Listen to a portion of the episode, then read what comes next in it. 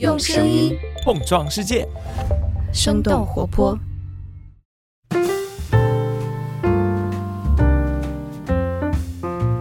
嗨，大家好，欢迎收听《声东击西》，我们一起用对话来发现更大的世界。我是徐涛。那今天我们做这期节目 是没有在我们自己的录音间里边，而是在三联生活周刊的录音间里边。啊，和我坐在一起的是三联生活周刊的副主编吴奇老师。Hello，吴老师。嗯，大家好，徐涛好。其实声东击西和三联生活周刊的关系还是蛮近的，因为我们很早就入驻了三联中读，老伙伴。对对对对，然后我们小伙伴其实跟三联的很多同事也都会有交集，所以还蛮好的。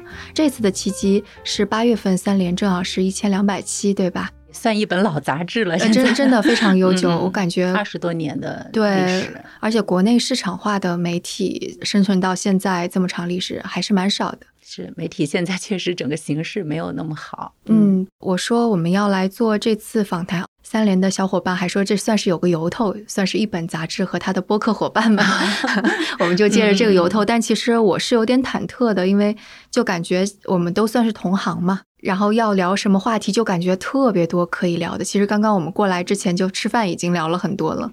但是同时又在想说，到底什么东西可能听众我们听完了之后还是觉得有意思，并且有一些类似于 takeaways 或者有所得，就这就是我们媒体人一直在想的事儿，对不对？对，媒体人往往给人一种我们过去叫万金油，就是说什么好像都能知道一点儿，对，呃，但是知道的不深哈，这可能是过去大家对媒体的印象，嗯。嗯嗯，今天可能也这样，是吧？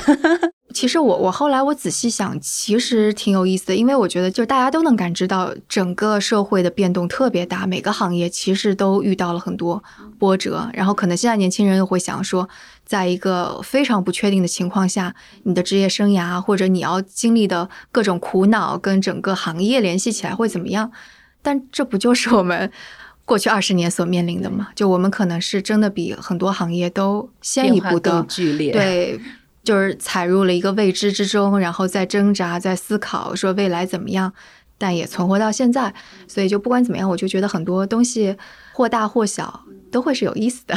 那我们就这么开始吧。就是其实您是学新闻学出身的，对吗？当时是非常执着要做记者嘛？还比较。其实我当时有两个选择，一个是想学法律，一个是想学新闻。啊！但是我的家长不知道为什么，好像就觉得，呃，他们自己可能对法律的兴趣有限，但是说到新闻，他们会觉得哎还不错。然后在那个时候，你想，我是一九九六年上了大学，嗯啊，新闻学还当时挺热门的，所以我们开玩笑哈，说我们不小心踩进了一个高开低走的行业，高开低走。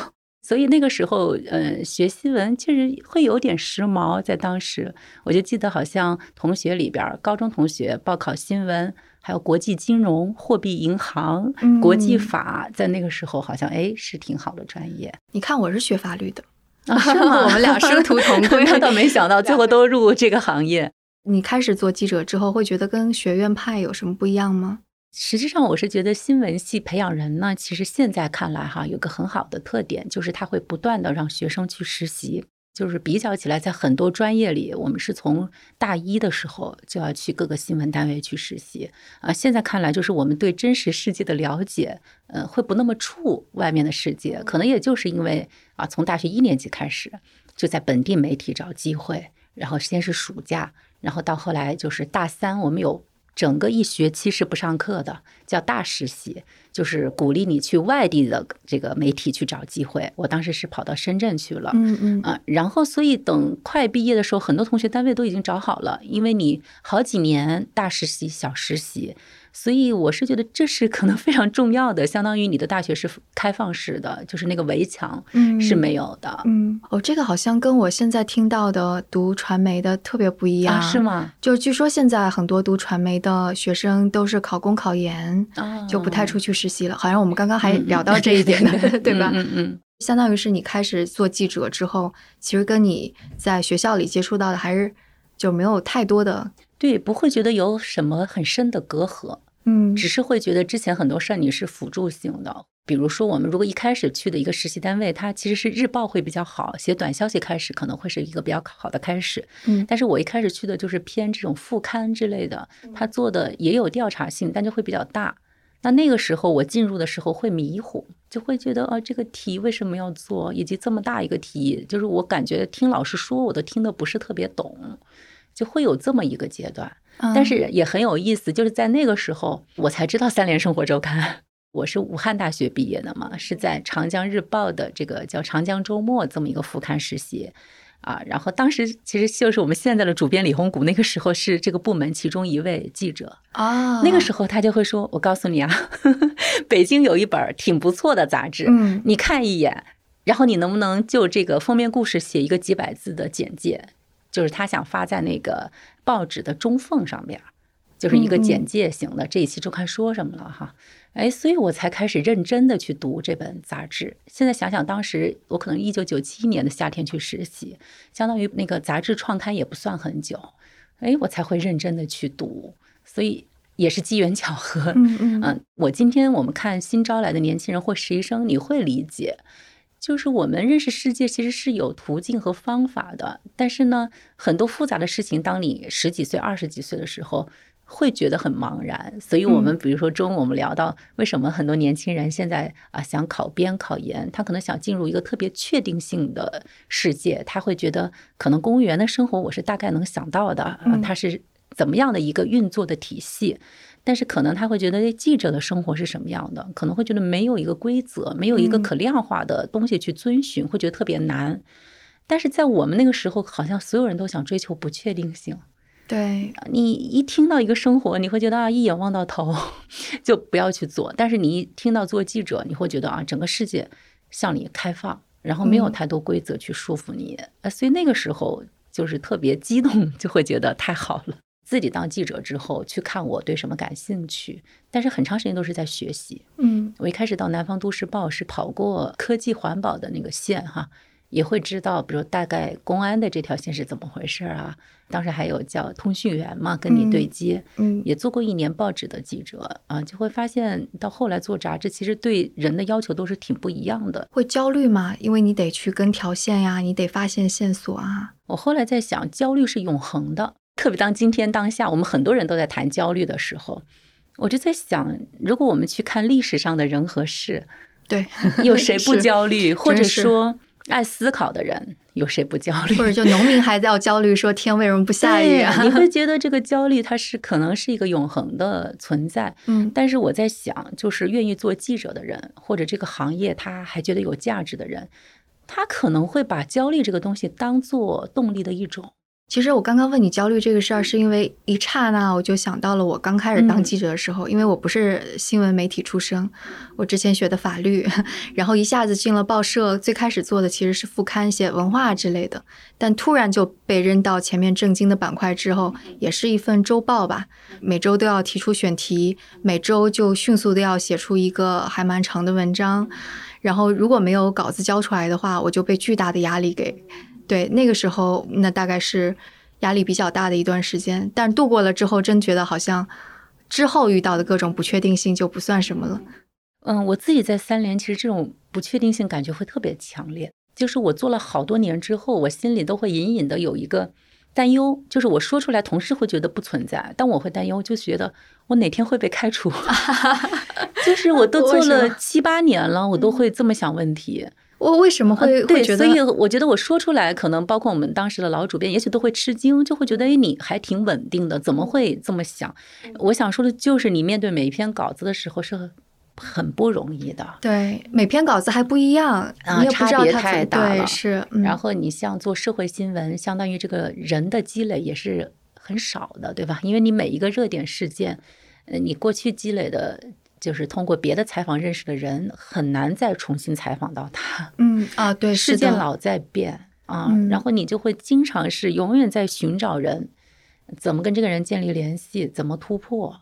我就记得有一次我出去采访，碰到央视的同行，我就会问他，因为他们那个栏目当时也做得非常好。我说：“哎，那你们会有采访对象拒绝吗？因为我会觉得，哎，你又是央视加持，又有这个非常好的栏目的名声。”他就说：“哎，你怎么还会问这么幼稚的问题呢？当然会被拒绝啊！怎么不会？我们永远在会，呃，为这个采访对象对不同意而苦恼。哎，其实我反而有点释然，因为嗯，三联呢，他可能就说，可能知识分子或者更偏文化人群会对他的这个认知度比较高。但是像我们做社会新闻，其实你跑到很多穷乡僻壤，也不知道有三联书店，对吧？也不知道这个周刊，所以这个时候往往不是这个，就是说一个品牌在为你个人背书，而是这个被采访对象接触到的，其实他就是你这个个人，可能是你的敬业或者你的纯粹，你为了。工作表现出的这种专注，可能打动了他，他就会觉得，哎，我可以跟你聊，而不是说因为我是来自哪个机构的谁谁谁啊，所以就是一次次敲开别人的门。我们有个记者也曾经说过，他就写总结性的文章，他就说我总是仰仗陌生人的慈悲，帮我完成一篇篇稿子啊。这这句话真好。对啊，我们就真的是这样。你会觉得你这一辈子可能永远也不会再联系他，而且他当时同意接受你的采访，他也没有任何的诉求，嗯嗯，或者他刚好是经历了一次非常悲惨的事件的一个核心。就是你跟他共通的那个人性在打动他，嗯，而不是说我为了完成我的工作，我千方百计撬开你的嘴，但是你把东西给我了，我只是为了一个噱头也好，或者说一个流量，我可能违背了你想表达的本意来传播出来，也有这样就是采访对象受到伤害的嘛，嗯嗯，哎，就不能这样，因为你知道，就是他开口的那个信任，你获得一份托付，你不是要去背叛这个托付的。但是呢，另一方面，你也不是要被这种信任完全禁锢了，因为记者，我们还是强调，在很多复杂事件中，你是一个相对客观立场。年轻记者会说：“哎呀，那他都已经信任我，跟我说了，但这个事情它是一个复杂、有不同立场的，那也不能是说有一方跟你说了，你另外几方没有踩到啊，你就会觉得我的立场都是偏这个跟你诉说的这方，这也是不可以的。所以你实际上是在。”综合考量里头去权衡，既要尊重他，又不能受限于他。对，我觉得这个太难了。其实刚刚中午我有跟你说，我不太适合做社会 报道的记者。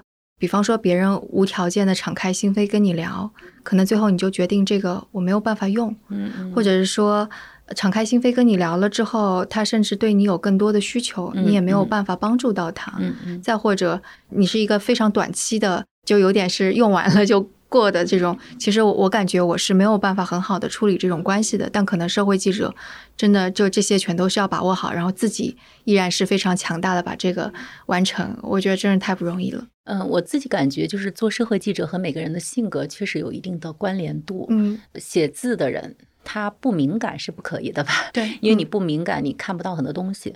但是过于敏感，你处理不好呃事件和自己生活的关系，这也是就是说过着过着会非常的困惑。嗯，那我自己不管呃从自己的经历，还是看我们同事里头做社会新闻，就是像王海燕啊、王珊啊，他们做的也挺好的。你会觉得，首先他这个隔离好像是一个天生的能力。就是说，我可能在采访这个人的时候，我确实有些记者会因为同情难过，是陪着一起掉眼泪的啊。但是可能等会儿他该吃饭了，跟同事在一起，他那个状态是可以换过来的啊，或者他那个难受是可以给自己留一点小空间，但是并不会影响他。跟别人的相处，或者怎么回复这个采访对象的诉求，因为我们也会有记者，比如说，嗯，采访一些事情，会觉得人家很不容易，最后就是在我们平台上会发起一些捐款，哈。到后来我就跟他们 厘清了一下这个关系，嗯，我就说我们不是公益组织，我们也没有能力去鉴别一个人或者一个机构需不需要公益帮助，嗯，但是现在是有公益机构和平台的。那我们是可以把他们介绍给这些公益平台，那平台是有能力去审核。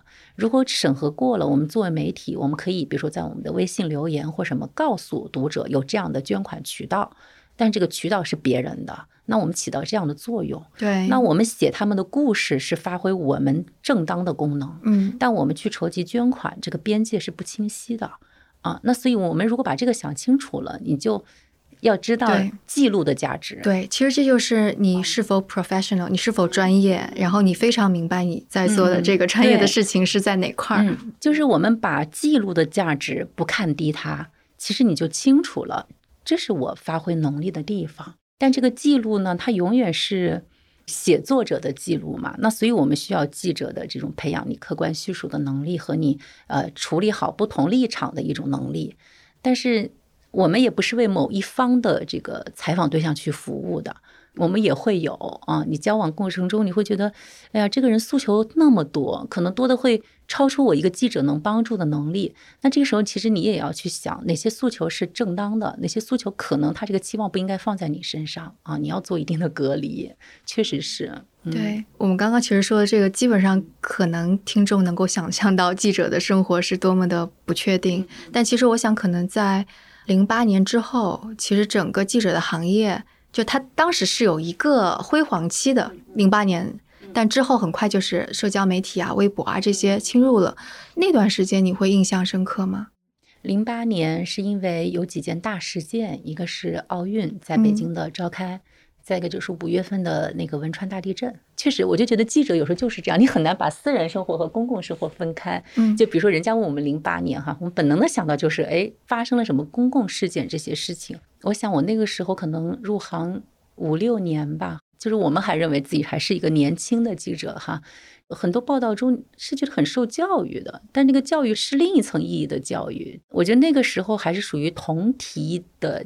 记者会很多，对，是，就是你去到一个灾难现场，会有全国各地的都市报的记者过去，而且不光是都市报，你看我们第一财经周刊也派了两个记者过去，杂志会有电视台，对，所以那个时候往往哎一个事情二三十个同行都在一起，对吧？一个是热闹，另一个竞争也还是挺激烈的，因为报纸每天就要有新的东西，它才能成为一篇文章。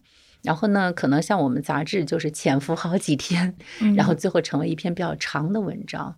我觉得那个时候你要说是采访的盛况来说，在那个零八年前后是比较明显的。三联生活周刊它有一种就是在前新媒体时代就在以新媒体的速度干活。就那个时候，其实我们看起来是一个周刊，大家好像老认为，哎，那你没有我报纸记者累嘛，对吧？你初稿周期会慢。但实际上，比如说我们一篇稿子需要四五千、五六千字的深度调查，嗯，然后我们周二开完会，然后你出差就周三或周四了，然后到周日或者最晚周一，你就得把稿子交出来了，所以你还不算路上你来去出差的时间，所以实际上我觉得对人的压迫感是非常强的。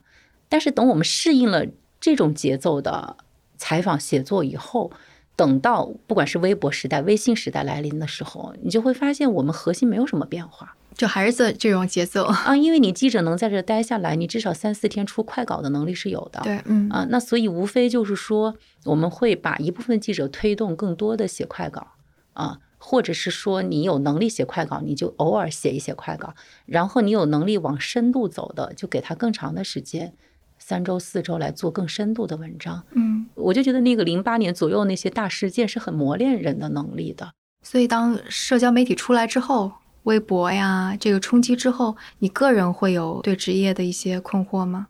我觉得社交媒体出来之后，其实它那个冲击也有几波浪潮。一开始呢，我就记得我们主编也还是。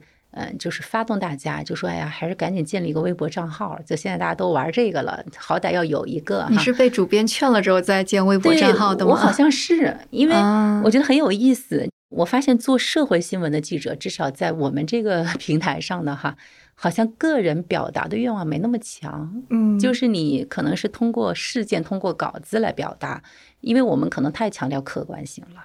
所以就让我脱离开我工作来谈自己，好像会觉得不好意思，就是不怎么谈。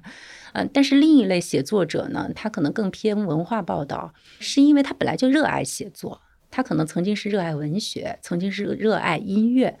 那这个时候他就是会形成个人见解比较强的一种类型的记者，那他可能个人表达就更顺畅啊，这是不同的特点的记者。哦，不过要这么说的话，其实三联的前辈们用这种科技的。更早还是比微博？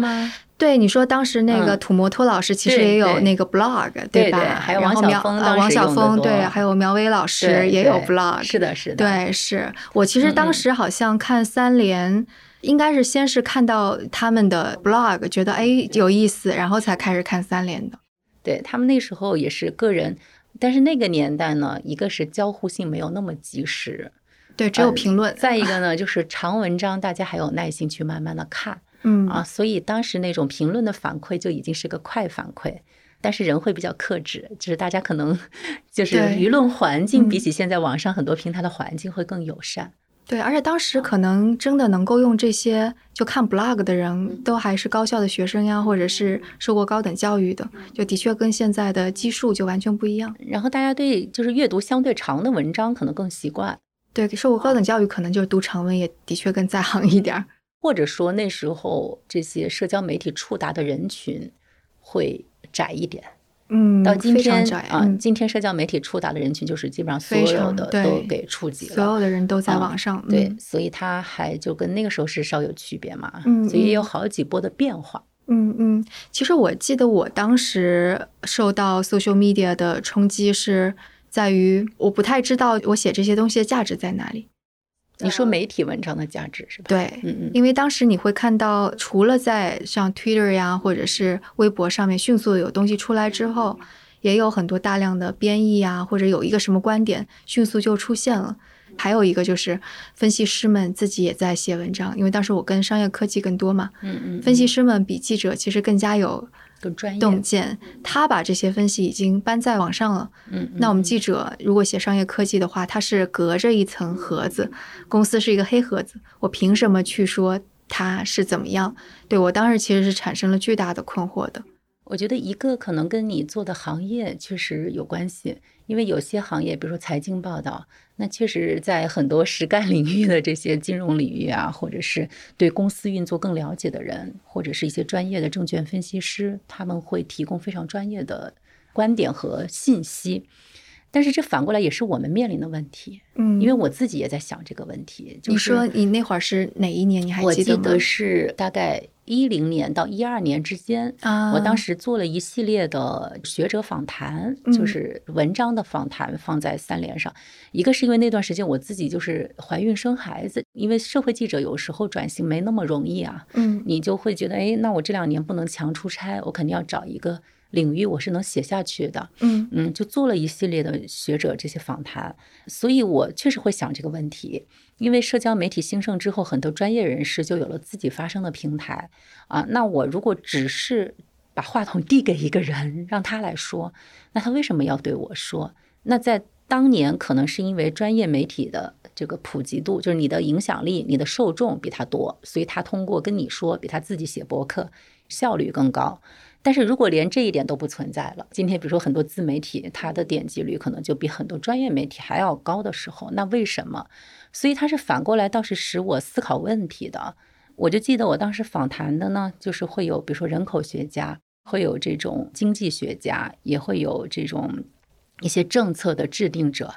经济学家里就是每个人态度也不一样哈，有的人可能是真的很想探讨问题，有的人就态度也会比较傲慢。我觉得他可能有潜台词，就是我出去讲课是要收费挺高的，对吧？对，商学院很经常对吧？那我为什么要跟你一个媒体人过来讲两三个小时？我也不需要知名度，我知名度已经很高了哈。就是他可能 会有这样的潜台词，也能够理解。但是对，就是我是觉得社会记者的经历给我一个好处，就是你不会觉得信息是没用的。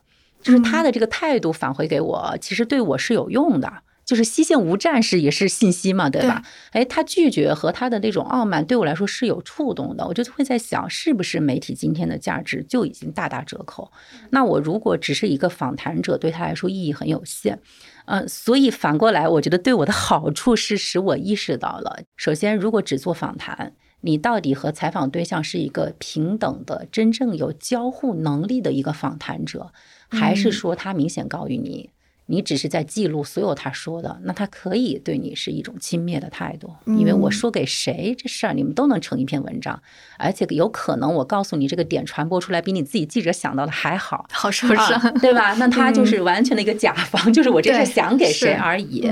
好，但是如果我们记者再往前走一步，就是跟他是一个比较平等的对话对象，他会觉得，哎，有些事儿你能问到这个点子上非常好，或者你把我整个采访下来，会激发出很多我想过，但是我可能并没有觉得应该这样去表述，或者说你整体下来对我的这个要叫研究成果也好，观点也好的整理。哎，居然是让我看到一些新的东西，看到我自己一些新的东西。这样的记者，首先他是能存活的，这样的媒体也是有价值。我感觉我现在就在靠这个存活。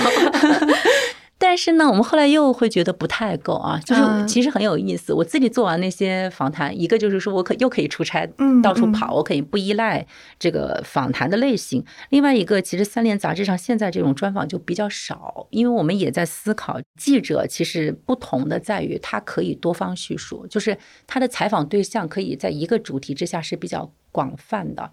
那么他从不同的人身上提取到的东西。怎么在一个综合的，或者是说一个好故事也好，还是一篇好的综述里头呈现出来？因为我们后来会有一些采访对象反馈给我们说：“哎，我在这个行业也干了很多年，比如说一个外贸的一个工作者，外贸行业。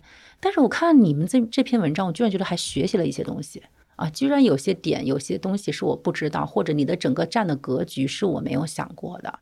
那这个时候，你就会觉得哦，记者的意义在于这里，就是说。你受到了一套专门的诊断，或者是记录当下正在发生的事情的这种训练，然后你怎么样通过文章来体现出来？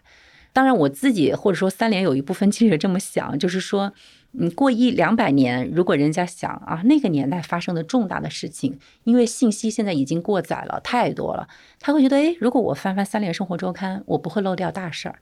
或者说，我对那个时代人的情绪、人的这个思路，他们焦虑什么，他们在乎什么啊？他们的这个呃政策的变化和背后人的这种人情世故、人的思想观念，我能一本本翻下来，我能有一种类似 文献的作用。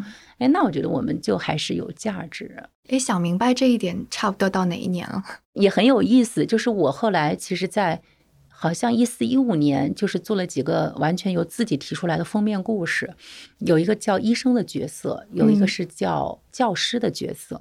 但是以前我做社会记者是不会提出这样的选题，因为这样的选题很话题，而且很大，就是你指向不明的时候不知道要说什么。对，虽然我知道你这两篇写什么，但是我估计不了解的人会觉得特别宽泛。但是呢，我为什么要这么写？就是当时，比如说教师的角色，我就看一本书叫《教学的勇气》，是一个美国干了三十多年教师的人写的这个书。他其实给我的启发非常大。你想，我是做记者的，怎么会和他 一个教师产生共鸣呢？我后来发现，职业或者说为公共服务的职业有很多共通的地方。他提到有一点哈，有些是感受式的，他就会说，他发现一个教师在教室里就像一个交通警察在路口，而且这个路口呢，很有可能是一个特别混乱的情况，永远在瞬息万变的路口，你要随时根据当时的情况来做出你的指挥。然后他就说，他作为教师，其实他每接一个班，或者有时候会出去临时给人家上课，他都会进入一个新的情境。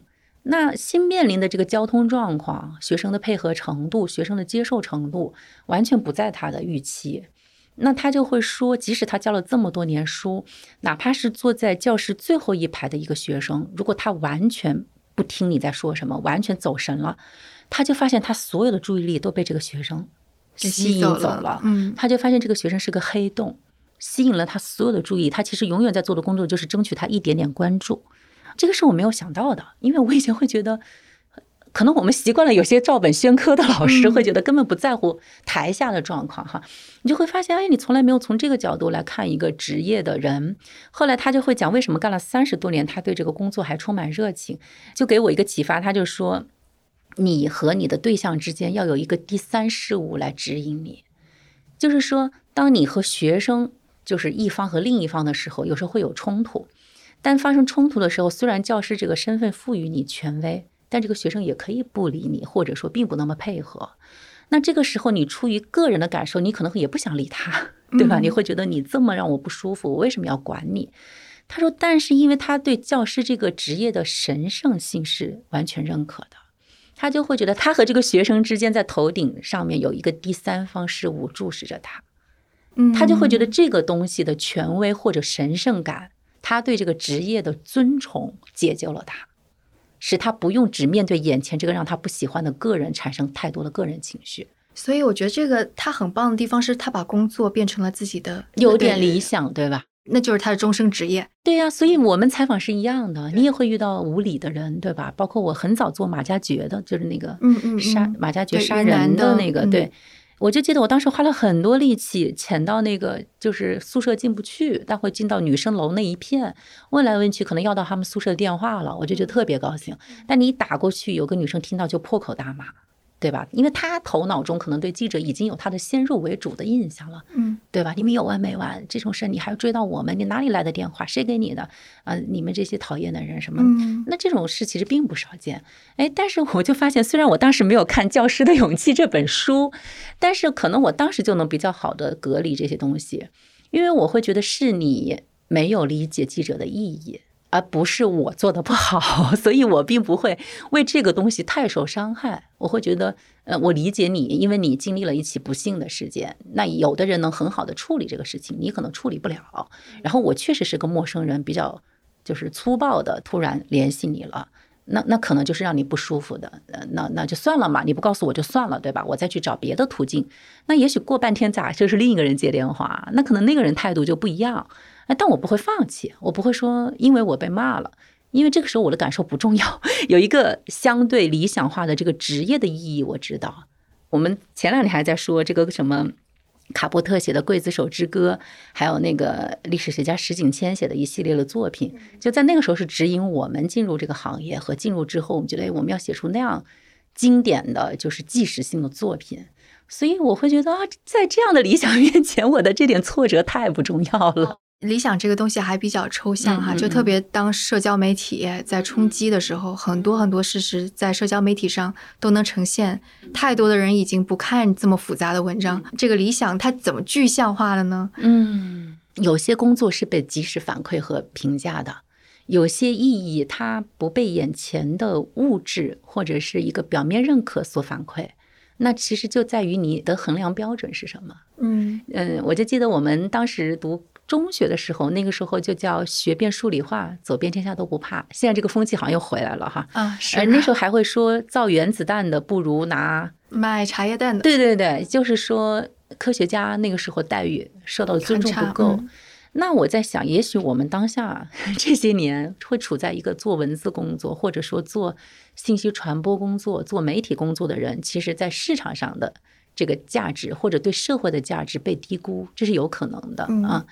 那我就拉长历史景深嘛，我就会看到这是一段，但是很有意思，就我们同事里有时候会聊评价一个事情，我去年怎么过的，其实本能的就会说我写了什么什么稿子，对吧？嗯，你就会觉得你在那么多不确定性、那么多容易消失的事情当中，哎，我不管是用一本杂志，还是用我的文章，我居然有了我的生命刻度，所以我。不会觉得特别虚，就不是一本本的，这是我做的呀，这一篇篇这是我写的呀。而且记者这个工作，它是个人署名的，嗯，我们后来才理解个人署名，包括你的节目是你自己的，我觉得这和一个集体署名一定是带给人的非常不一样。不一样。那很多工作是集体性的，很多工作是集体也不署名的，对吧？那这个时候你会发现啊，原来你的工作是一个要烙上个人印记的，就一定要珍惜它呀。有多少机会会让你的名字留下来啊？所以可能我们更多是从这个角度想问题，嗯，然后你就会觉得，第一，及时反馈或者这种物质承认，它不是那么那么重要啊。它当然也重要，嗯，另一方面就是。可能在我们心中还会有些经典的文章嘛，还有一些经典的作品。我就说，如果我们能做当下的史官，是最了不起的。因为史官或者说历史的记录者是隔了一段时间来看，我们是这个事儿刚发生，你就希望通过你得到的材料来给他做一个相对客观的记录。那这个工作肯定不容易，但是不容易就不等于它有价值。我觉得还是一种认可。当然有个小环境啊，如果同事氛围中都是认可呢，你就会觉得，哎，这个好像是成立的。你做当代的史官这个说法是怎么提出来的？还是说是哪儿借鉴过来的？也是在劝记者的当中想出来，灵光乍现吗？我是觉得这种神圣感是要传递的，就是你在你的小团队内是要有这样的神圣感。嗯，是这几年的说法，还是前几年就可能是这几年会提的多一点？前几年是不是也在想转型的事儿，被冲击的七零八落的？转型是我们，比如说微信公众号的建立就是一个转型。嗯，我们可能也是一五一六年开始做吧。啊，一五年是当时好像好多媒体都走了一大批人。对对对，我们也走过，也有一些同事离开，但是离职率也不是特别高。嗯，我觉得三联的记者也很有意思，他在某种程度上能叫社恐吗？就说好像，首先我觉得很多人不是社交爱好者。我觉得会有一种，就是怎么说，就是我们是孤单的人在一起。那怪不得我们会坐在一起呢，因为我们公司也好多社恐啊，是吧？嗯，因为人家有的人不理解记者怎么会社恐，对吧？对，因为我们传统也会说记者希望他是半个社交家或者社会活动家嘛，对吧？但是我后来发现，工作状态中的好奇心和敞开，和你在个人交往中要去保持那个主动性，好像还不是一回事。所以，我们很多记者，我就能想象，你要把它单拎出来，去投入到一个新的职场环境，就很难。去年吧，我们有个同事总结，徐晶晶说特别好，嗯，他说我们为什么不做职场的题？因为职场题有时候很火。他说我后来理解了，因为三联没有职场，对，所以我们都不知道别的职场人经历的是什么，你你就没法写，嗯嗯嗯嗯，所以可能有这么一个氛围在呢，大家就会觉得。但公司没有 struggle 的时候吗？没有，就是感觉好像特别的纠结。要我觉得我们主编会有，当然他也后来也在我们一千期的文章回顾，其实也提过。一千期那是哪一年？四年前，四年前就是一八年夏天吧，会提到，就是说，因为一方面杂志上的广告会下降很多，嗯，可是我们新媒体如果没有做出来的话，那我们就是没有新的阵地去承接那些。让自己活下去的一些商务的需求，再一个也是很害怕杂志的发行量会下降啊，因为人一流失，或者是说自媒体的冲击特别大，那我们的质量到底还经不经得起检验？嗯，这些肯定都是有压力的。嗯，包括中读就是三联的这个音频的平台，呃，刚好五周年嘛，那你现在往回倒也是二零一七年左右。开始做，其实还挺早的啊，所以也都是在就是找各种多元化的路子，这个是有的。嗯嗯，但是我是感觉呢，就是我们刚好第一就是本没有放弃，我们多元化，但是杂志的质量我们一直抓，而且我们即使做微信公众号，最核心的这个创造团队还是写杂志的这批人，我们会觉得形式在变，但是刚好我们过去走的路好像对新媒体时代是合适的，就是你的节奏。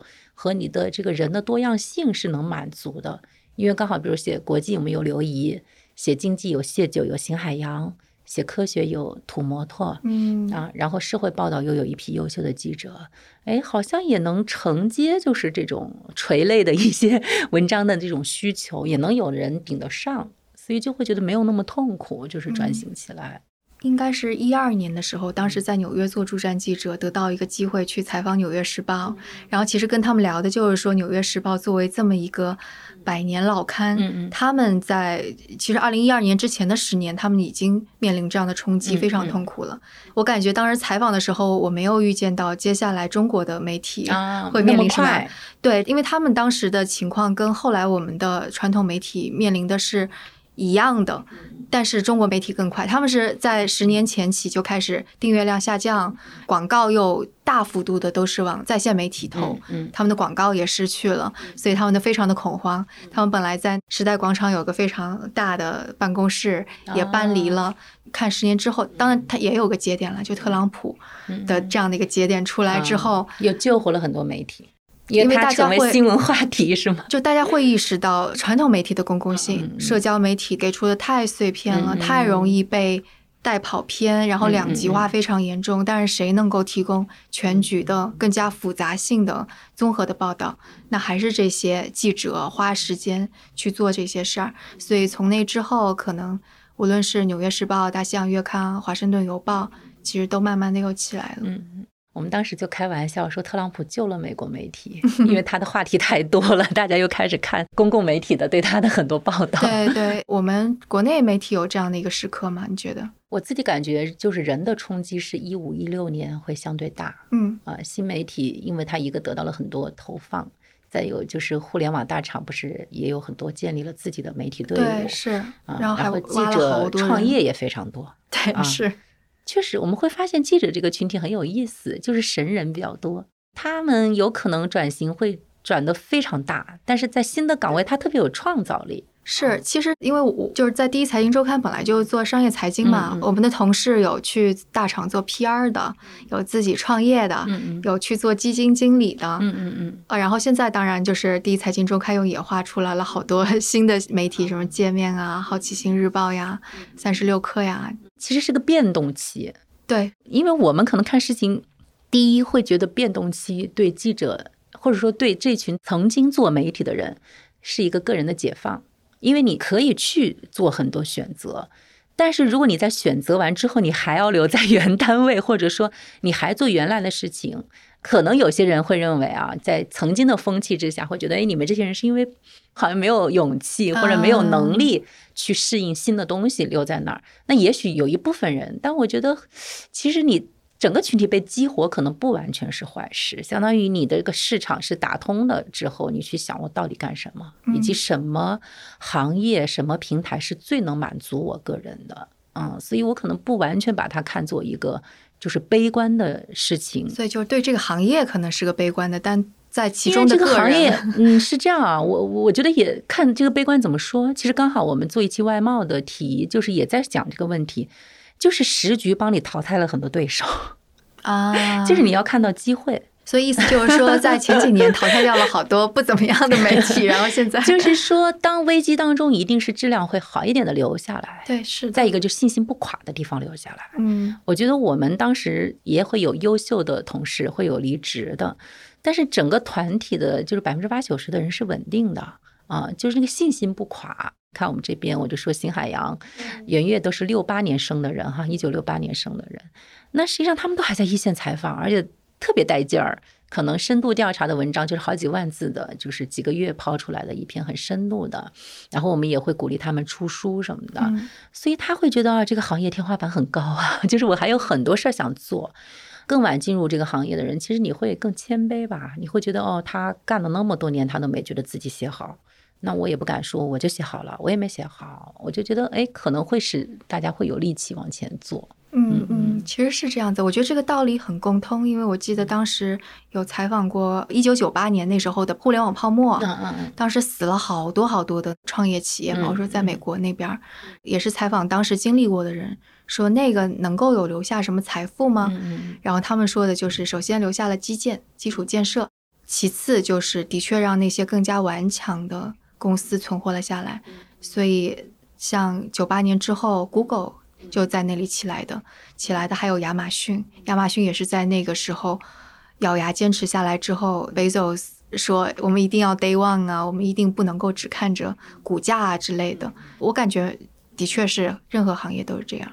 因为我们刚刚做那个外贸的稿子也比较有意思，就是我们一个是看今年因为疫情对北京、上海这样就是大城市的影响比较大嘛，但是刚刚发布出的中国上半年的外贸数据还让人比较惊喜，它是在去年同期的高基数之上还有百分之九点四的增长，嗯，但刚好我们这个题是提前一个月就在想这个问题了哈，就采访回来的其实没有那么悲观。那我们就会寻找乐观背后的原因是什么？嗯，其实就会发现，真正好的外贸企业早就开始布局了。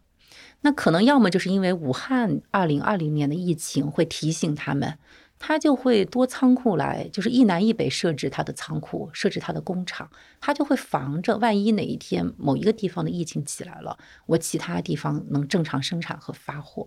好多以前做代工厂的，他会慢慢慢慢往行业上游来转。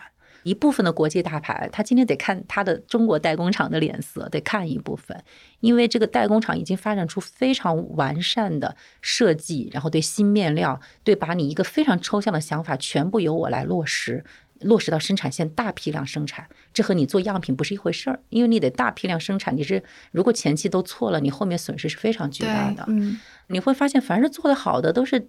很早就在练这个内功，或者是有一套机制使它存活，就是一种韧性，对吧？一种柔韧度啊。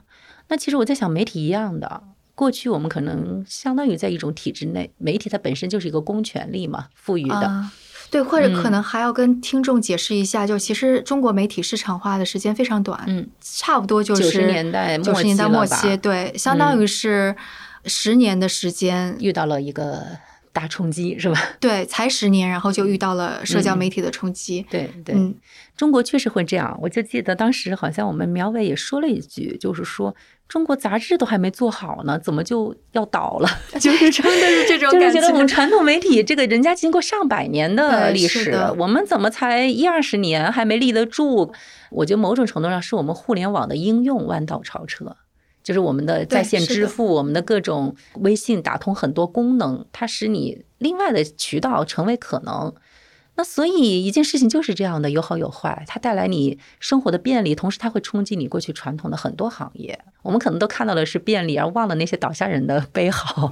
对 其实是就过去二十年，的确不光是媒体在受到互联网冲击，对其实好多呢。嗯，嗯，所以我是感觉呢，媒体人可能在过去中国经济快速发展的三四十年里头，我们不是属于那种跟着这个快速经济成长，就是这种职业的收入可能没有太多红利。但是呢，另一方面就是我们可能当大家在高峰期，比如说出现。各种财务上的特别大状况，我们也没有那么多可担心的，因为你也没有那么多财富可需要去感觉好乐观心呀。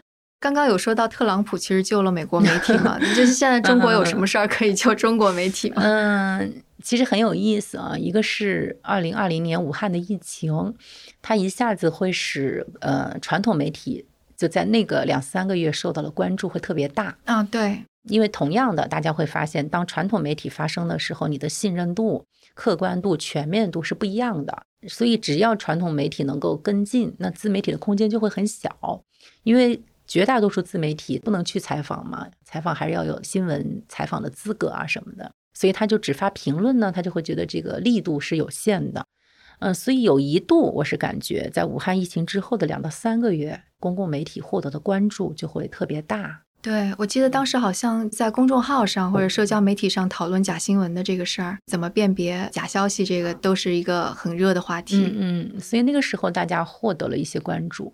当时同行内的一个自媒体采访，我就问哈，就是说，哎，那现在传统媒体又极度受到关注，那你觉得如果武汉疫情结束了，这个关注度还会有吗？我当时就会觉得不会，嗯因为一个重大的公共事件是使所有人的议题变得单一。对，那这个时候你不做是没有办法去吸引人的注意力，因为所有人都在疫情上。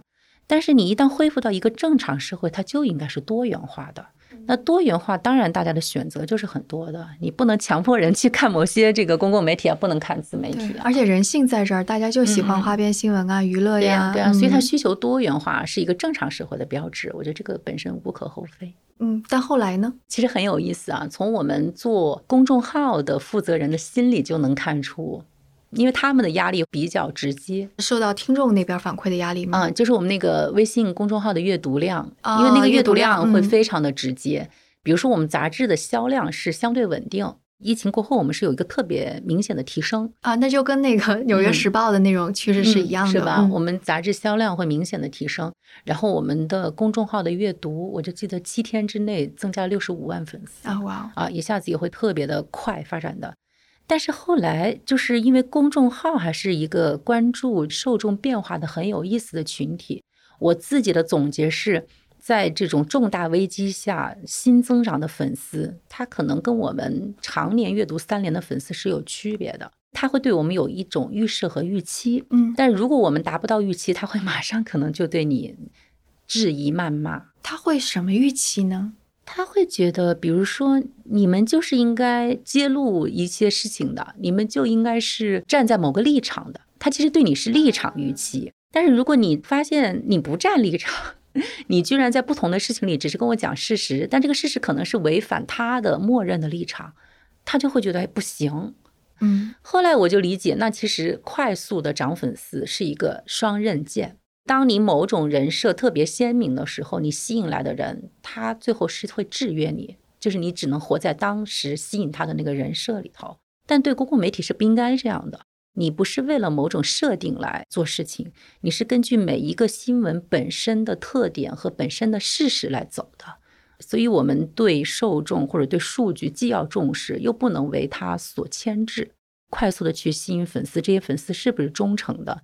是不是对你的这个媒体的质量有所促进？我觉得是不一定的。嗯嗯但是我们当时微信的负责人很有意思啊，那没有疫情的时候呢，他当时也很担心，就会觉得我们做了几年公众号，做的还挺不错的，可是没有什么特别重大的东西让我们能有明显的增长，就特别急。结果后来遇上了武汉疫情，然后我们记者还是比较得力的，有六到七位在前线做了两个多月的报道，所以粉丝量涨得非常快。结果疫情结束，他又开始担心，嗯，说呀，我们刚刚经历了一个报道的高峰期，那现在大家关注力又散了，那我做那个数据还想往前涨，他就觉得不可能。嗯对，那我们就得有新的增长点啊，嗯那又得找到底这个增长点是什么。在哪儿呢？是啊，所以我们后来又是让有记者采写能力的人来做这个微信公众号，就是要调动更多的记者进入到微信写文章。但这个是不是其实就跟传统的公众号写手的，就是那种其实不一样，嗯呃，很有意思。我们有很多文章其实是非常专业的记者，这个专业不一定是行业的专业，而是说作为记者的训练很足的人。但是下面的评论有时候会写：“小编你真厉害。”哦，我觉得作为记者看到别人叫小编特别不能忍，或者叫小编夹鸡腿儿，嗯或者小编你这篇凑的可真快。嗯，其实我们很清楚，这样的文章可不是扒一点资料能写得出来的。嗯所以可见看公众号，它其实不分别，就是说会认为所有的文章都是某一个人凑一凑凑出来的。但我们自己心里清楚，就是这样的文章你是很有竞争力的。所以前段就是安倍遇到枪伤然后死亡的这个事情，我们这个文章也会出的很快。它一个是跟我们，比如说像有刘怡这样的国际记者有关，另一方面，我们几年前去过日本做日本的政治，就把那些文章能找出来，哎，在这个时间点上发，这个是一个特点。嗯，如果我们再细分一点，很多记者的岗位其实就应该是这样的。就如果我们看美剧的 newsroom 之类的，有时候能够让大家羡慕这个工作，就是他肾上腺素一下飙升，就是为了报道出来什么东西。其实那是记者背后的某种魅力所在。嗯，只是现在可能他的平台需要在公众号上呀之类的，并且还必须跟很多没有传文章的那些人在一起，就是稍微有点委屈。对，嗯嗯，不管是自媒体还是公共媒体的品牌，本身品牌的价值就是一个公信力的价值。比如说啊，如果三联我们对报道类的文章是有要求的，那所以在我们这个平台上出现报道性的文章，就不应该是一个特别低分的文章。低分是怎么说？嗯，就比如说事实都没讲清楚，嗯啊，或者明显是一个复杂事情，多方立场的讲成单方立场了。那首先我们就不应该让这样的文章发出来。那我来就是我们举个例子怎么样？我可以提一下，就是我们其实内部的要求会比我们发出来文章的要求其实还会更高。就是说，你看公众号的点击率，它不完全是文章质量，对他肯定还啊有标题党之类的。对，它有的会跟标题有关，有的会跟这个事情的点有关。就比如说，有些事情今晚抢着发，就一定会比明天中午发效果要更好。然后我们刚好一天有三档的时间是可以推送的嘛。那这个时候就会考验一种能力，就是你对舆论要什么东西要有一个感知力。所以我们做新媒体的人，我就说他们是生活在水里的人。游泳的人难道不知道温度的变化吗？如果这个温度变化了，你没有反应，那就是新媒体人的失职。但是有时候我们新媒体的同事也会讲哈，就说呀，那这个文章现在组织不出来啊，我就会说组织不出来找我，我的功能就是指定你一个能干这事的记者。但如果你都居然感觉不到这个需求，那可能就是你这个功能没有完善好。那所以我们很多事情会觉得今天发和明天发是不一样的，或者我们对标题也会反复推敲，这两个字要不要出现，那两个词要不要出现。前段时间我们出现的那个阿里女员工醉酒以后的案子，啊，我们也会讨论，就是说虽然它的点击率是相当不错的，但是我们这篇文章的处理有点把受害者变成一个完美受害者，就是有那么一点点女性主义的立场。那可能和三联平时处理稿件是略有区别的，哎，那我们就会说，我看待这件事情，我们当时把关还不够严，因为我们会看到一个事情是多方利益、多方立场。那如果我们太为一方面说话，可能对这个事情的还原是不够客观的，嗯所以我们也会反复讨论这些问题。嗯，或者我们再用那个杭州杀妻案举个例子好吗？因为我感觉你们当时是出了好几章的一个，嗯，就几万字的封面故事，对对对，嗯就是你们的看法可能会跟其他的媒体或者其他的自媒体的角度会有什么不一样？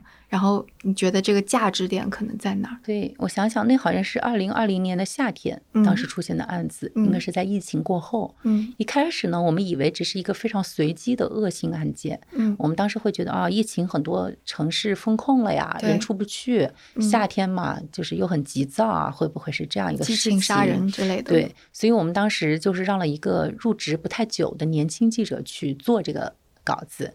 他去呢，第一方面他会去到杭州那个小区，他们小区其实很有意思，我们周围也会面临城市化，就是实际上这些拆迁的本地人都已经叫小区社区。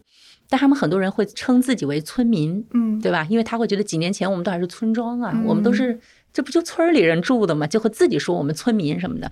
哎，他也会问当地的一些村民，嗯，就发现好像得到的信息不算多。然后他又去到这个杀人者叫许国立的老家，在朱基下面的一个村子。很幸运的是，他找到了许国立的一个好朋友。这个好朋友夫妇呢，和许国立来往是非常多的。就讲了很多许国立不为人知的故事。一开始这个稿子传回来，我们编辑是很欣喜的，就会说：“哎呀，太好了太好了，我们找到一个不容易找到的人。那这个人把这对夫妻之间的事讲得很清楚，就想发一个口述。但是我们想了一下，就冷静下来了，不能抢这个东西，因为这是单方叙述啊。那单方叙述对他这个好朋友来说有两种可能，第一种就是。他知道的东西并不客观，他并不是想骗记者，而是他知道的很多事情不客观，但他当事实来跟你讲述。另外一种就是他也可能有表演欲啊，对吧？就是说这件事我是唯一知情人，我想怎么说你们记者都能听我的，所以就把这个稿子摁下来了，就是不能发。但是通过我们这个年轻记者就了解到这些事情，事实我们看到了这件事情的图景非常广阔。首先，这一对夫妻就来惠丽和许国立是十九岁就认识，但是来惠丽家呢，他们是浙江郊区农村的这种当地人，他们家就盖了好几层房子。那个时候农民都加盖房子，因为能租给外地来做生意的小商小贩。嗯，然后许国立是租他们家房子，好像是卖一些鸭饲料，就是这种。所以他们当时好像谈过恋爱，但是来惠丽就女方家里是不同意的。那后来两个人谋杀发生的时候都五十出头啊，他们俩是在三十七八岁的时候又再次见面，但是都有家庭，又抛弃了原来的家庭，又组了新家庭，还有孩子，过了十来年，最后发生惨案。然后呢，我就听记者会说，他去到比如说这个来惠丽的娘家，还有他第一段婚姻的婆家，都是拆迁村子，都是在钱塘江边，所以我们听下来。我们几个老年纪大一点的编辑吧，就觉得哎，这事情非常多的点。首先是拆迁人群，然后拆迁人群又有城乡差别嘛，对吧？他们年轻就相遇，所以他们之间的结合应该不简单是个利益结合，应该是感情的结合是非常重要的一个点。那如果是感情的结合，最后以如此残忍的方式来杀人，那本身就充满戏剧性。那到底这些年发生了什么？他们背后的拆迁的村庄，杭州城市化的过程，而且让我们比较吃惊的是，他们俩一起住在女方前夫的村庄里。嗯，相当于这个女方通过第一次婚姻获得的房子是她老公村庄拆迁的，但这家人很善良，就是即使分手了也留了一套房子给她。所以这个男方相当于不仅是入赘，他是入赘到 这个女方第一段婚姻的婆家。那你想想，什么样的男性他住在？自己妻子前夫村庄分到的房子里，他是没有羞耻感的，或者说他毫无感觉吗？嗯，那到底他的这个心理，他的人生发生了什么变化？哎，我们就觉得这里头可写的特别多，包括他两个村庄在钱塘江之间是什么关系？杭州的城市化，因为他这些年钱塘江不是发展成了杭州东部一个很重要的高档楼盘、一些公共建筑很发达的地方。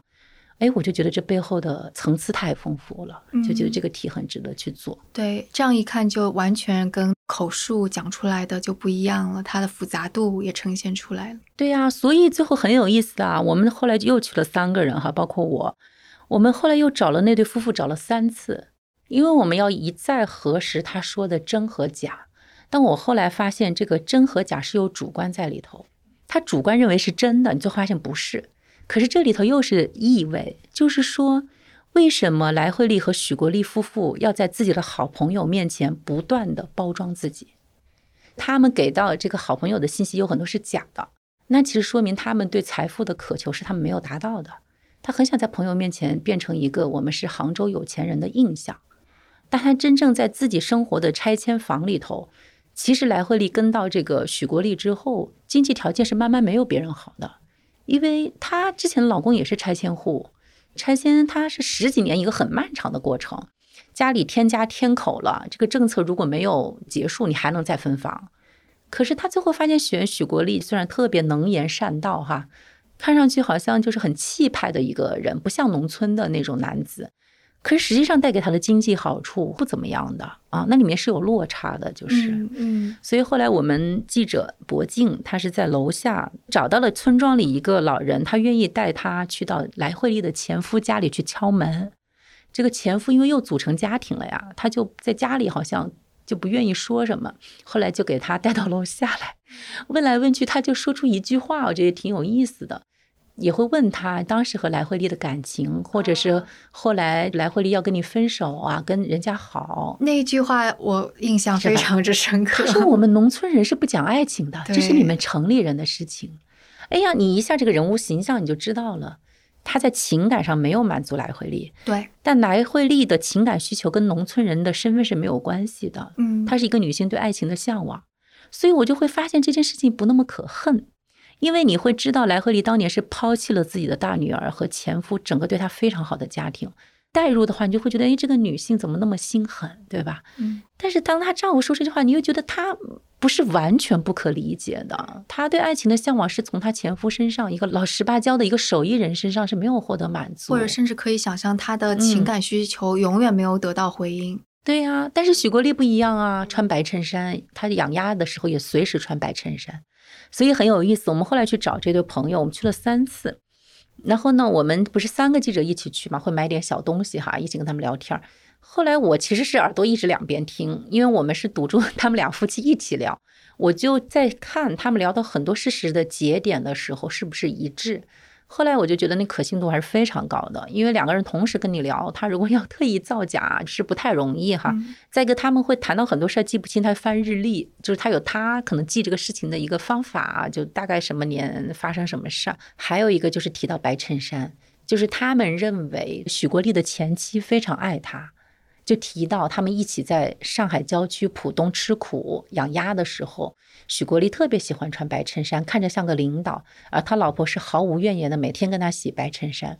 所以我们三个人回到酒店去对这些时候，我们那个记者王海燕就说了一句。他说：“如果他连白衬衫的细节都能编得出来，他就应该做编剧了。”他说：“这个事情是我信任了他，我觉得这个细节是编不出来的，就是是真实的。”嗯嗯嗯，所以我们也是会非常谨慎的去核实这些材料的可信度。所以你们做这个的时候，有观察到其他自媒体啊，或者点击量比较大的是怎么去报道？我们倒没看其他的，因为其他的其实整体比较碎片。对，是，但是这个确实是一个很好的素材。可是这篇稿子也有很多的遗憾，因为我们找到了好几方都是不接受采访的。我们实际上是联系了来惠利的大女儿，然后许国立第一段婚姻的儿子，找到来惠利的哥哥。嗯，这些人如果愿意讲述，当然是非常好的，但他们都是非常快拒绝了。然后，因为这个案子太悲惨了，所以我们也会觉得你没有任何权利去要求别人，所以我们也就没有再强迫任何人了。嗯，其实我当时在看这个的时候，我就想到《下沉年代》那本书，应该是前几年也还有口碑，对口碑不错。对，我们也做了这个节目。嗯，我就会觉得，就比方说，如果我们之后还需要有一个一个小人物的故事来说中国在发生什么，其实这个案子是可以放上去的，因为像你刚刚说的，这两个人是加在了很多很多的因素之中，就比方说迅速城市化，然后迅速巨大的财富，同时可能思维观念依然还停留在。就比方说，农村人就不谈感情，然后中国人不善言辞，无法回应，就是巨大的心理的需求被挤压。我觉得这些细节都非常的好。这个是还有一个让我们印象也很深，好像是王海燕采访得来的。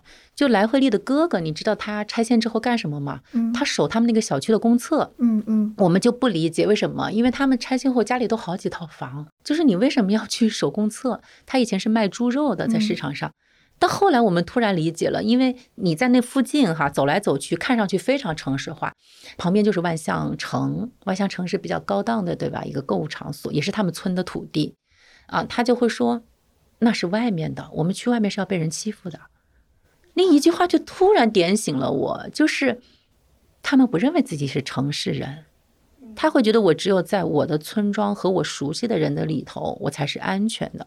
那可见城市化。不是一瞬间的造房子的城市化，就是人的心理跟不上，你其实给他造了一个孤岛，他会觉得所有外来的力量是让他陌生的，他对不上话的。嗯哎，我突然会想，那来回丽会怎么想？嗯，许国立会怎么想？对对对，许国立的这种隔阂感会不会比别人更强？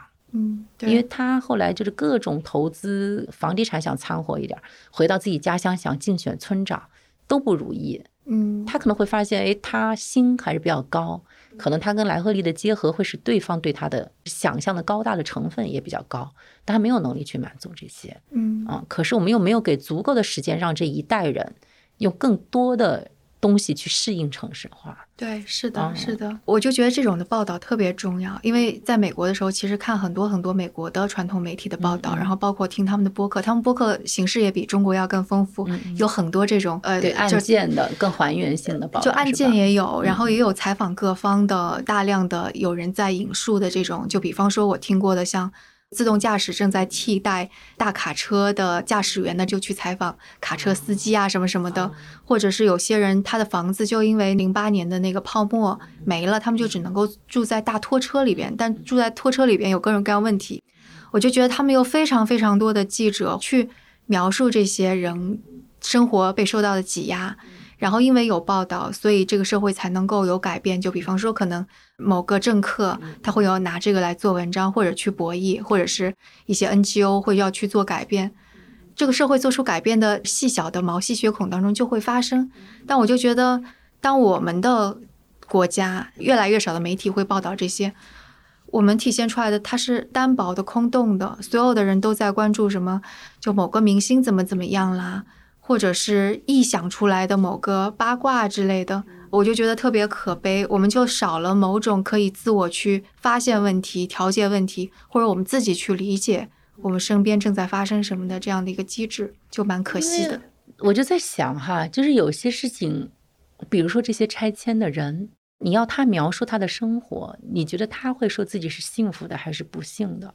他甚至觉察不到自己的感情是什么样的。因为我在想，嗯有太多不书写的人，就是我们做媒体，我们周围认识的好像都是在写稿或者在创作、在记录的人，嗯但是你放到一个大的人群里，绝大多数人是不书写的，对吧？那今天也许有了抖音啊，有了短视频，他们会做一些快速的记录，但是绝大多数人是不书写的，所以我觉得我跟那些拆迁户聊起来啊，我会有一种既陌生又熟悉的感觉。因为一开始我们给王海燕好像让她是找来惠丽娘家的那个村庄，博静呢就是到这个他们俩第一次婚姻剩下那个房子的社区，也是案发的那个社区去问哈。然后王海燕就老觉得不够，他就说怎么来来去去就问不到什么信息。后来我就说你把问题具体化，比如说来惠丽多高，嗯漂亮吗？就是身形什么样儿，给人什么感觉？说话是特别快的，还有比如说许国立说话有没有口音？这是我想到的啊。为什么？比如说就他一个人是诸暨话，你旁边人都是杭州本地郊区的人，你首先就把身份区别开了。那他是说普通话还是学杭州话？就是这是我的一个本能的疑问啊。我就说你把问题具体化，你问大了就不好问哈。哎呀，他就问来问去，他说不行，就是有描述特别简单，就是比较文气等怎么怎么。后来我突然意识到，村庄里面女性的历史是断续的，就这个女的嫁人了以后，她跟这个村庄的联系是非常破碎的点。但男性是一直生活在这个村庄的，所以他们家人能讲清楚哥哥干什么，能讲清楚这个没有出嫁的姐姐，就是入赘的这一家能干干什么。对来惠丽的历史真的是不太清楚，他们就会说：“那你们去找他当年的好朋友，在村子里的。”我们说怎么找？他说找不了，因为都嫁到各处去了。嗯哎，我突然发现哦，我们村庄的这种情况对女性的历史的还原是很艰难的。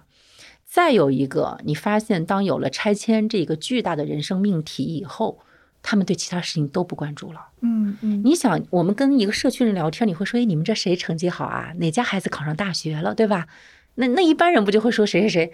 你发现什么话题起个头都很难聊下去，他没有印象。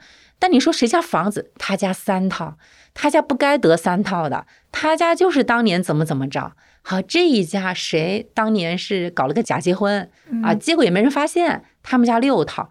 你发现他除了对每家在拆迁分财富这件事情上全部摸得一清二楚，其他的事情好像都不被记录，都不被他们的记忆给捕捉。我突然意识到啊，当命运给你特别大的馈赠的时候，他们的代价也很大。我觉得你们还可以再写一篇文章，就叫做《被拆迁抹掉记忆的人们 》。对你发现他别的话题完全无法聊起来，然后我们就说：哎，那村庄里我们会认为，因为我们以前下农农村会找找支书啊，或者你这个村里当过老师的人。啊，你这个村里的文化人，不有的地方的人还喜欢修志或者修族谱，这些人都是写字的人。嗯，你会认为他多少对这个村庄是有观察能力的？找不着，哎呀，就很难很难。后来我就发现，拆二代没必要读书呀，他赶紧结婚。他们关注的就是你能不能在这个政策风口之前结婚，还生个孩子出来。就是你这样积累的财富多两套房，比你去读个大学不要好多了呀。你就会发现哦，你他所有人生的命题全跟房子有关，全跟财富有关啊！我突然意识到，就是他们失去的是他们没有察觉到的东西，这个东西叫幸福。嗯嗯，但他们如果不察觉到，可能他们也没有感觉到不幸。但是他们的事件很多呀，有集资诈骗，有真结婚假结婚闹出的各种事情。当财富成为几乎是唯一的衡量标准的时候，在一个群体里，它不是凝聚力，它是一种拆分力量。对，是因为你永远在比较。嗯，所以我们很多年前，我当时和一个记者，我还是新记者，去大兴一个也是拆迁村庄去采访的时候，也是发生了一个高中生好像是误伤，也不叫误伤，反正就杀了一个人的事情。后来那个律师说了一句话，他说：“人们能忍受一样的穷，不能忍受不一样的富。”嗯。那你其实，在村庄里更集中，因为都知根知底，就会有一种我不知道你是谁，你凭什么过今天的日子啊？会有这样的心理。哎，所以我是后来在想，那如果说我们记者有什么意义，就是你能去记录，然后你在记录里看到了意义。呃，但是这些可能不是当地或者经历这个事情的人，他本身能体察出的意义。记得在我们刚开始聊这个话题的时候，你有说。其实对于记者，特别是社会记者，可能积累的会非常的少。嗯嗯，因为人脉是不容易积累少。那你觉得，就十几年下来，就当中我们也说到有各种挫折呀，包括整个行业的挫折，你会觉得你积累下来最大的财富是什么呢？心理平衡能力。心理。为什么这么说哈？其实这个事情也是我一直在想的。我觉得我们现代人的情绪。为现代的进步耗费了太多，我们的情绪被进步耗费了太多。为什么这么说？我就在看，比如一百年前的一些文章，一些欧洲的探讨当时的文章，大家会提到现代病，嗯，或者大家对工业时代是疑惑和警惕的。但是我在想，我们现在被技术包围之后，在曾经的这些年里，我们是完全拥抱的。我们忘了，其实技术是个工具，它有可能使你带来很多烦恼和不幸福。但是当我们付出代价的时候，我们就没有意识到这是代价。我们会表现为个人烦躁不安，对吧？或者别人永远比我过得好。哎呀，为什么我还没有财富自由？为什么今天又看到孩子被拐卖的信息？为什么这个传染病又来了？我们这个社会怎么就整天乱糟糟的？所以我们也在分析：是社会变差了，还是信息变多了？还是局部的信息，就是我们真的进入了信息茧房。我们谁能客观的 告诉自己发生了什么？但是我就后来在想，嗯，拉开历史尺度去看，你就会觉得，一个就是每一代人都有夸大自己不幸的这种倾向。你在经历的时候，你就会觉得，哎呀，我怎么那么惨，我怎么那么不好？但是你回首，你会觉得，哎呀，当年其实那个时候挺不错的。一方面，每个人很难超过自己个人的生命体验去理解一些事情；但另一方面，这不就是阅读的意义吗？对，是的，这不就是你进入到他人的世界和历史的过去，和对未来的一些幻想，使你开阔吗？在一个大尺度里再看你今天遇到事儿或你的困惑，前人难道没有？前人早就有了，对吧？或者以前的历史没有出现今天这样的局面吗？也早就有过。嗯，那现代病这个东西，我在想，当你知道这是病的时候，反而比你不知道的时候，我觉得是前进了一步。就是我们太被进步主义拥抱了，我们忘了进步主义是有伤害的。就是我们以进步衡量一切的时候，你会被这个指标捆绑。哎，那我觉得可能做记者或者说做社会记者好处就在于看了那么多事情之后，你会发现，第一哈，有钱人确实不一定比没钱人过得幸福。然后啊，自以为拥有某种东西的人，你是否真的拥有它是不一定的。哦哇，这句话说的，因为你曾经在一些人高位的时候、高光的时候，你采访过他，你最后发现他跌的那么惨的时候，绝对是那个时候他没有预计到的。你也会看到一些默默无闻的人，就我当年很早。嗯，比如去做那个野生大象，去云南做调查。比如那时候认识的野外工作的学生，今年可能是某个领域非常有名的教授，一辈子在跟野生动物打交道，他不幸福吗？对，我觉得他也挺幸福的呀啊。所以这个时候呢，包括我们另外一个主笔杨璐总在说，他是一个特别爱三联爱这个行业的人，他其实出去打交道人特别多，他会说。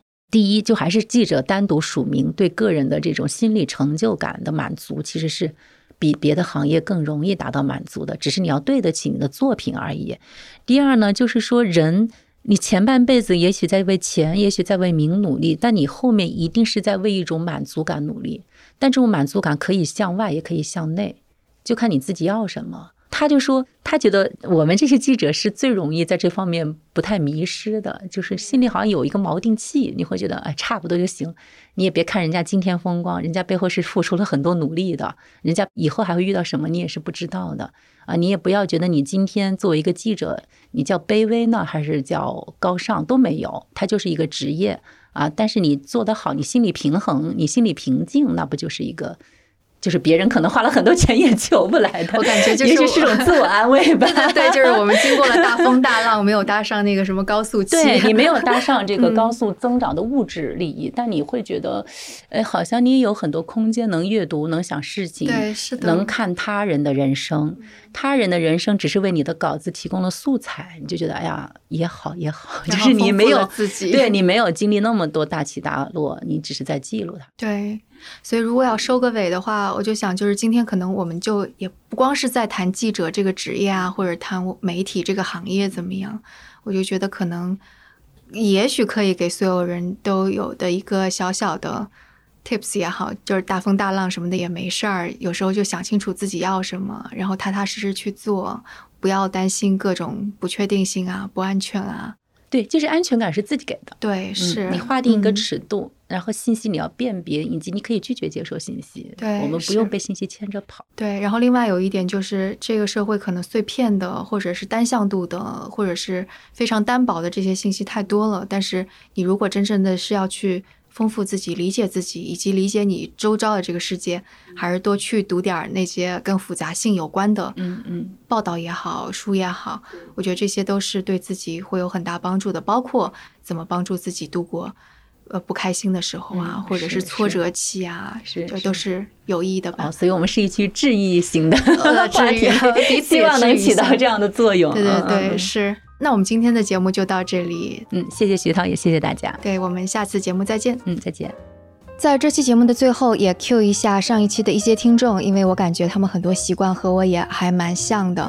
像听众三号说，每到一个城市，我喜欢晚上出来溜达，看小吃和广场的人，纯粹是好奇当地人怎么活动的。那另外一位听众是肖申克的舅妈 WM。也说去到一个新的城市，菜市场、公园、博物馆、大学城，时间只要允许，这几个地方一定会去。我也是去了一个新的城市，就特别喜欢到处去溜达。我们也是因为喜欢这种烟火气吧，所以才选择将办公室定在了胡同里。另外，我们的会员计划就叫做“生动胡同”，也是因为我们太喜欢胡同的氛围了。我们的会员计划投递出的邮件呢，固定也有一个专栏，名字叫做“街道之眼”。所以也欢迎大家来关注。那我们也在想着下半年，说不定我们是可以在我们胡同的办公室中来一些线下活动。那也请大家期待我们在会员计划和微信公众号中有新的消息来放出。也欢迎大家到时候能一块来聊聊天、喝喝酒、喝喝茶之类的。那我们下次节目再见。